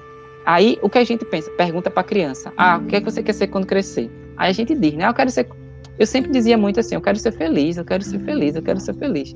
Também eu quis ser astronauta uma vez, né? Essas coisas assim de criança, né? de imaginação. Mas eu não me preocupava com o que eu ia ser quando criança. Eu já tinha na minha veia que eu queria ser professor. Porque quando minha tia me deu um quadro de giz, eu juntava os vizinhos tudinho para dar aula, né? E era, minha, era a rua, juntava todo mundo, vamos dar aula, né? E eu, minha, minha vida, eu gostava de brincar de dar aula. Queria ser professor, beleza. Mas eu não tinha aquilo como meta na minha vida, como propósito. Aí esquecem de perguntar para a gente, depois que a gente cresce, o que a gente se tornou depois que cresceu. Aí a gente esquece de ser criança. Né? E uma das coisas que a gente não pode nunca esquecer, que os meus grandes mestres são as crianças, eu aprendo muito. Eu divido a humanidade em três categorias: criança, né, a mulher e o homem. Mais fortes são as crianças. Elas me ensinam até hoje. Meus grandes mestres são as crianças, né? Como eu falei, nunca vão pensar que vão morrer quando estão internados. Por exemplo, segundo a mulher, a força da mulher é indescritível, indescritível. E no rabo da fila a gente tem um homem né? O homem é frouxo, minha gente. Você já viu um homem com dor? Você já viu um homem com a unha encravada? Ele já vê uma luz, já pensa que vai morrer. Né? Então, quem já viu sabe o que eu estou falando. Então, primeiro criança, depois a gente tem a mulher aí, e a gente tem. Agora, a criança, ela vai se transformar em adulto. A gente precisa desconstruir o homem, né? que a gente pensa que é o ideal de ser homem, de ser macho. Né? Eu me lembro que isso até na universidade, na aula de saúde e educação sexual, né? E que eu disse que na minha casa eu sento no vaso sanitário para fazer xixi. Isso causou um estranhamento. Todo mundo olhou assim. Porque isso é coisa de mulher. Eu sento. E isso não me faz menos homem. Eu sento no meu vaso sanitário e faço xixi sentado. Né? Porque mesmo que você tenha toda né, a autonomia para fazer xixi em pé, você pode o quê? Molhar o vaso, minha gente. Então, por quê? Não é mais fácil sentar? Não é mais fácil sentar? Então são várias coisas que a gente começa a desconstruir. O brincar de boneca que o Hugo falou, né? Então por que a gente não aprende a ser pai? A gente não aprende a paternagem? Porque a gente não brinca de boneca. E brincar de boneca não vai fazer você, né? É, ser menos homem, não. Né? Então brincar de, de, de ser pai. Por que não brincar de ser pai? Se as meninas brincam de ser mãe, aí acaba o quê? Na hora da maternidade, toda a responsabilidade vai para ela. E a partir do momento que. Veja como isso mexe com a, o emocional né, do ser humano. Aí, quando cresce o, o adulto, o homem, quando faz algo para a criança, ele vê aquilo como ajuda. Eu estou ajudando. E muitas vezes está também culturado na mulher que ele, ele me ajuda, ele me ajuda. Não é ajuda. não é ajuda. Né? A gente não pode nunca colocar como ajuda. Então, trabalhar desde criança o emocional é importante. Né? Como eu falei, tem várias pesquisas no campo da psicologia que mostram que quando a gente faz atividade em casa, quando a gente participa, autoestima, independência, estabilidade emocional, e a gente está realmente aí, né, plantando a sementinha de um adulto mais feliz lá na frente. Não é coisa da cabeça de Bruno, não. É comprovado cientificamente. Não é fake news, não é mensagem de WhatsApp, né? Nada disso. É, é, é coisa que é verdade, é coisa séria, né? E que a gente precisa sempre desconstruir. Na universidade, na escola, na, na igreja, no grupo do WhatsApp, em qualquer lugar.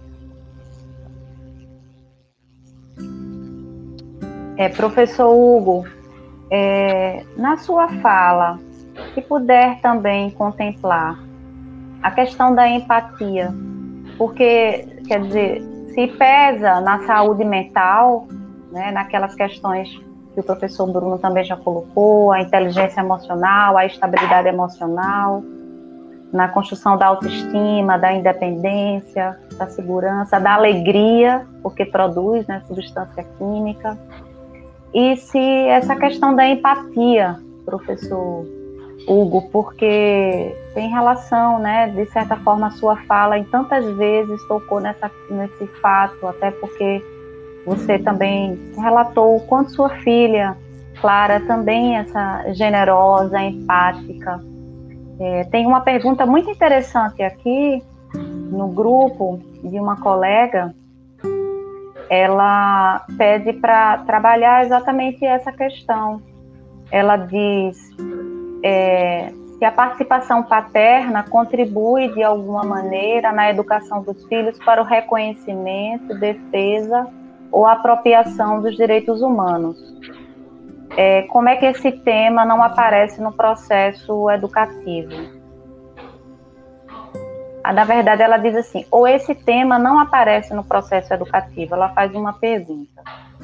É só registrando antes do professor o desenvolver é, a presença de bastante pessoas de nossa universidade, muitos colegas do Departamento de Qualidade de Vida, muitos, muitos colegas da universidade, é, tem presença de vários homens também, isso é muito bom, porque quando a gente discute maternidade, fica cheio de mulheres e as mulheres dizem: a gente precisa discutir paternidade, vamos fazer live para discutir paternidade.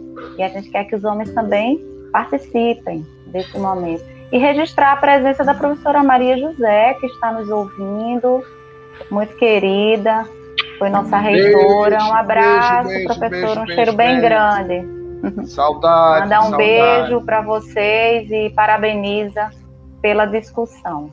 Professor Hugo, por favor. Então, tem um pesquisador, um psiquiatra francês, que eu gosto muito dele, que se chama Boris Cyrulnik. Ele é um especialista em resiliência. E todos os livros do Cyrulnik, ele defende uma tese, que é a tese da importância da memória afetiva. Ele diz que quando a gente tem memória afetiva, memória positiva, é possível que em momentos de dificuldade, momentos de desafios, momentos assim em que a gente está com a, com a corda no pescoço, né? uma, uma, uma, uma metáfora para dizer que a gente está numa situação muito difícil. É, nesses momentos, quando a gente tem memória afetiva cuidadosa, a gente consegue atravessar aquilo é, e consegue vencer muitas vezes aqueles obstáculos. Então, o pai é um grande produtor de memória afetiva. O pai, ele ou é um grande produtor de memória afetiva, ou ele é um grande produtor de desastres afetivos né? Ele é, é um grande produtor de traumas. Então, assim, é, Freud, muito é, curiosamente, né, do, ponto de vista de buscar a importância da, do desenvolvimento psicossexual da criança para tentar entender o aparelho psíquico, Freud já alertou a gente da importância da função paterna, dessa função que é estruturante nas emoções, é estruturante no comportamento, é estruturante no psiquismo. Então, assim, um pai, ele pode ser uma porta de saída e ele também pode ser um grande precipício. Nesse caso, toda todo pai que tem uma potência na masculinidade tóxica, ele é desastroso na vida de uma pessoa. Ele é desastroso porque ele não consegue construir memórias afetivas positivas. Ele vai ser sempre lembrado como alguém que interrompeu um ciclo de influência, que interrompeu uma, um desenvolvimento, que foi violento, que foi agressivo, que destruiu. Então, um pai pode ser um elemento destrutivo na vida de uma pessoa. Por outro lado, se ele tem paternagem, ele é um elemento propulsor de segurança. Ele é um elemento propulsor de confiabilidade. Ele é uma pessoa que traz, ele é uma função, né, colocando a paternagem também como uma função, é uma função que estrutura em você o que na constelação familiar o Bert Helling chama de energia de pai. O que é, que é essa energia de pai? Energia de pai é, energia, é uma energia de, de, de que, que pode ser associada muito à ideia da força, da decisão, essa energia que pode estar tanto no gênero masculino quanto no gênero feminino. Ele não está dizendo que ela é do homem, ele está dizendo que existe essa energia, o Hering, na, na sua teoria da constelação familiar. Então, o que eu estou querendo trazer é que um pai ele é fundamental na vida de uma pessoa. Não é? E Freud, muito atento a isso, numa perspectiva psicanalítica, ele chamou a atenção para a função paterna, para a importância dela no complexo de Édipo. Depois que a gente começou a estudar o cérebro a neurociência entrou e começou a estudar as emoções, a gente viu que as emoções elas estão muito atreladas às relações culturais.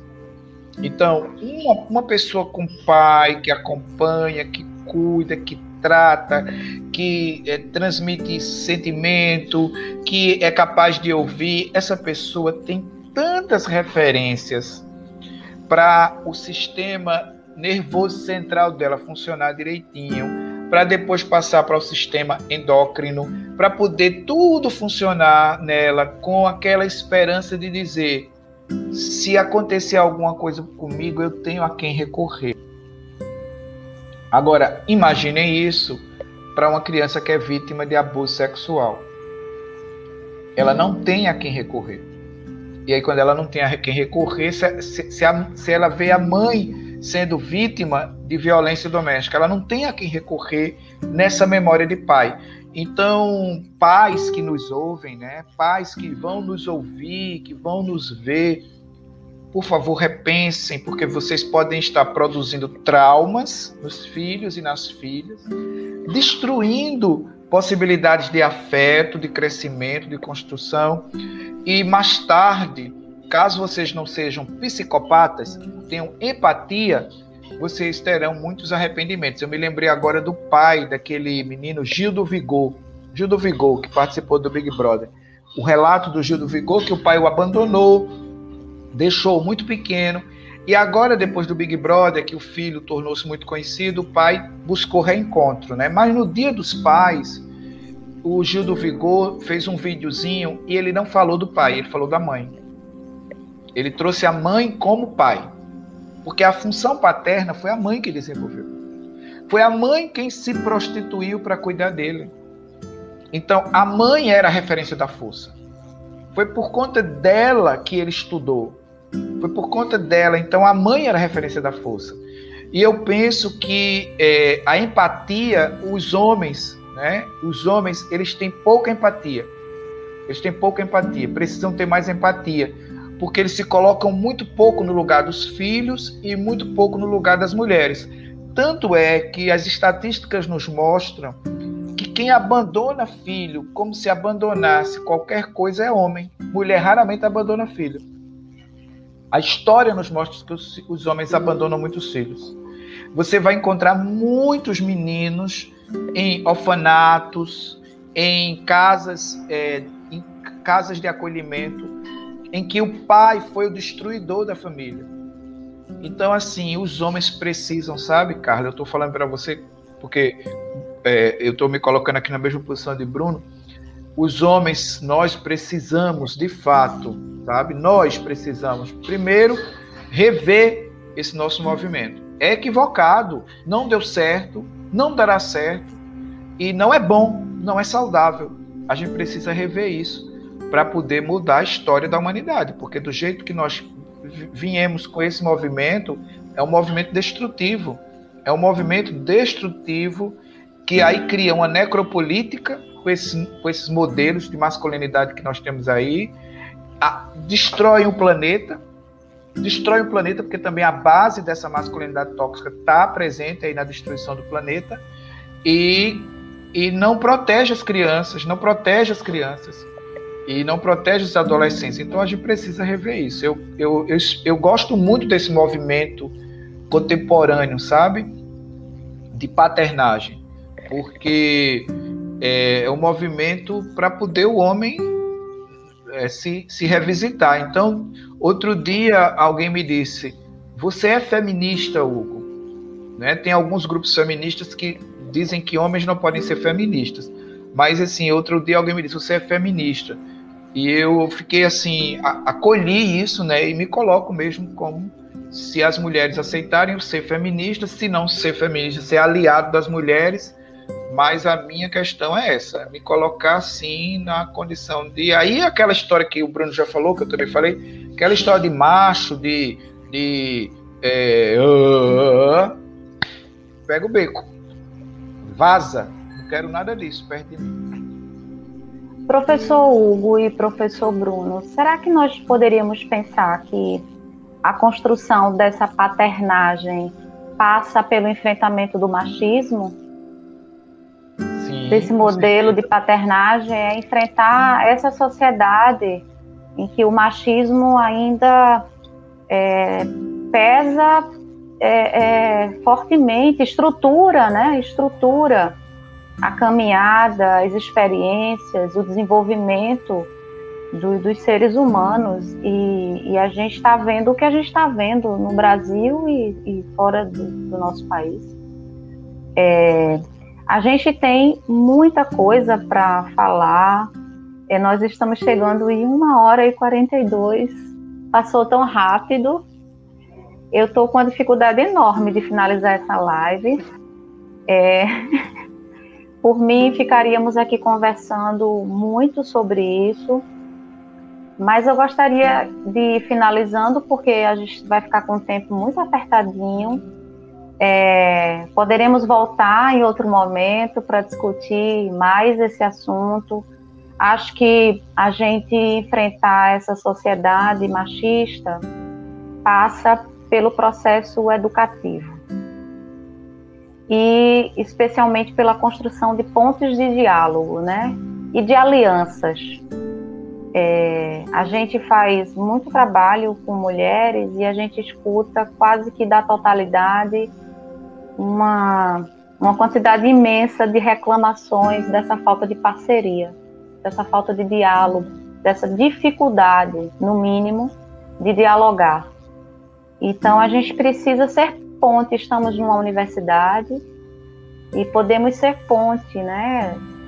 Com a nossa comunidade interna e com a comunidade externa e com todos aqueles que podem é, acessar os trabalhos que a universidade entrega à sociedade e que a gente pode de alguma forma contribuir um pouco com esse processo de reflexão, de repensar, de reconstruir, é, de confrontar com esses modelos e de ver exemplos e experiências de outras formas, né, de masculinidade, de paternidade, de paternagem, experiências de paternagem, como a gente está pensando. É, eu gostaria que vocês fizessem suas considerações finais, lembrando que a pró-reitora de ensino é, também está presente na live, parabenizando pela live. E um abraço, professora. É, temos muita gente fazendo comentários, parabenizando. É, pelo que estamos vendo, a live está agradando bastante aqui. É, Maria do Socorro, um abraço bem forte. Um abraço de, de professora Maria, também para os dois palestrantes. Gostaria que vocês fizessem essas considerações finais, trazendo esse, essa tarefa né, desse diálogo, dessa parceria, é, dessa aliança para a gente conseguir construir uma outra realidade. Eu, eu queria, assim, vou só fazer uma deferência à professora Maria José, porque, assim, é uma querida, uma querida, uma querida, muito grande. Um beijo grande para você, viu, minha amiga? Tá aí, né, nos vendo, sal, saudade demais. então, eu vou encerrar lendo uma é lendo a letra de uma música que eu eu escolhi essa música junto com Maria Clara e que é a nossa música porque assim era quando a gente é, Maria Clara pequena né brincando comigo e a gente ouvia essa música correndo por dentro de casa ela se chama Maria Solidária e é uma música de Beto Guedes que diz assim eu choro de cara suja meu papagaio o vento carregou e lá se foi, para nunca mais, linha nova que pai comprou. Dança Maria Maria, lança seu corpo jovem pelo ar. Ela já vem, ela virá, solidária nos ajudar. Não fique triste, menino. A linha é tão fácil de arranjar. Vem aqui, venha escolher papagaio de toda cor. Bicho, aqui tá tudo escuro, no vento forte a chuva desabou a luz não vem, eu aqui estou a rezar nesse apagão e só. Venho no vento da noite, na luz do novo dia cantarei. Brilha o sol, brilha o luar, brilha a vida de quem dançar. Então essa música é uma música minha e da minha filha. Nós brincávamos ouvindo. Eu amo essa música e só me traz memórias maravilhosas, memórias muito bonitas e Maria Clara vestia roupas minhas e andava por dentro de casa, era, era uma diversão. Maravilha, assim, experiência da minha paternagem que me trouxe só coisa boa. Então, queria encerrar, agradecer muito a todas as pessoas que, é, que estiveram aqui conosco, agradecer a Carla pela mediação, a Luana, a Zé Henrique, que está aí conosco atrás, e um grande abraço para Bruno, querido, saudade muita de você. E você é um pai maravilhoso. Um beijo grande para você.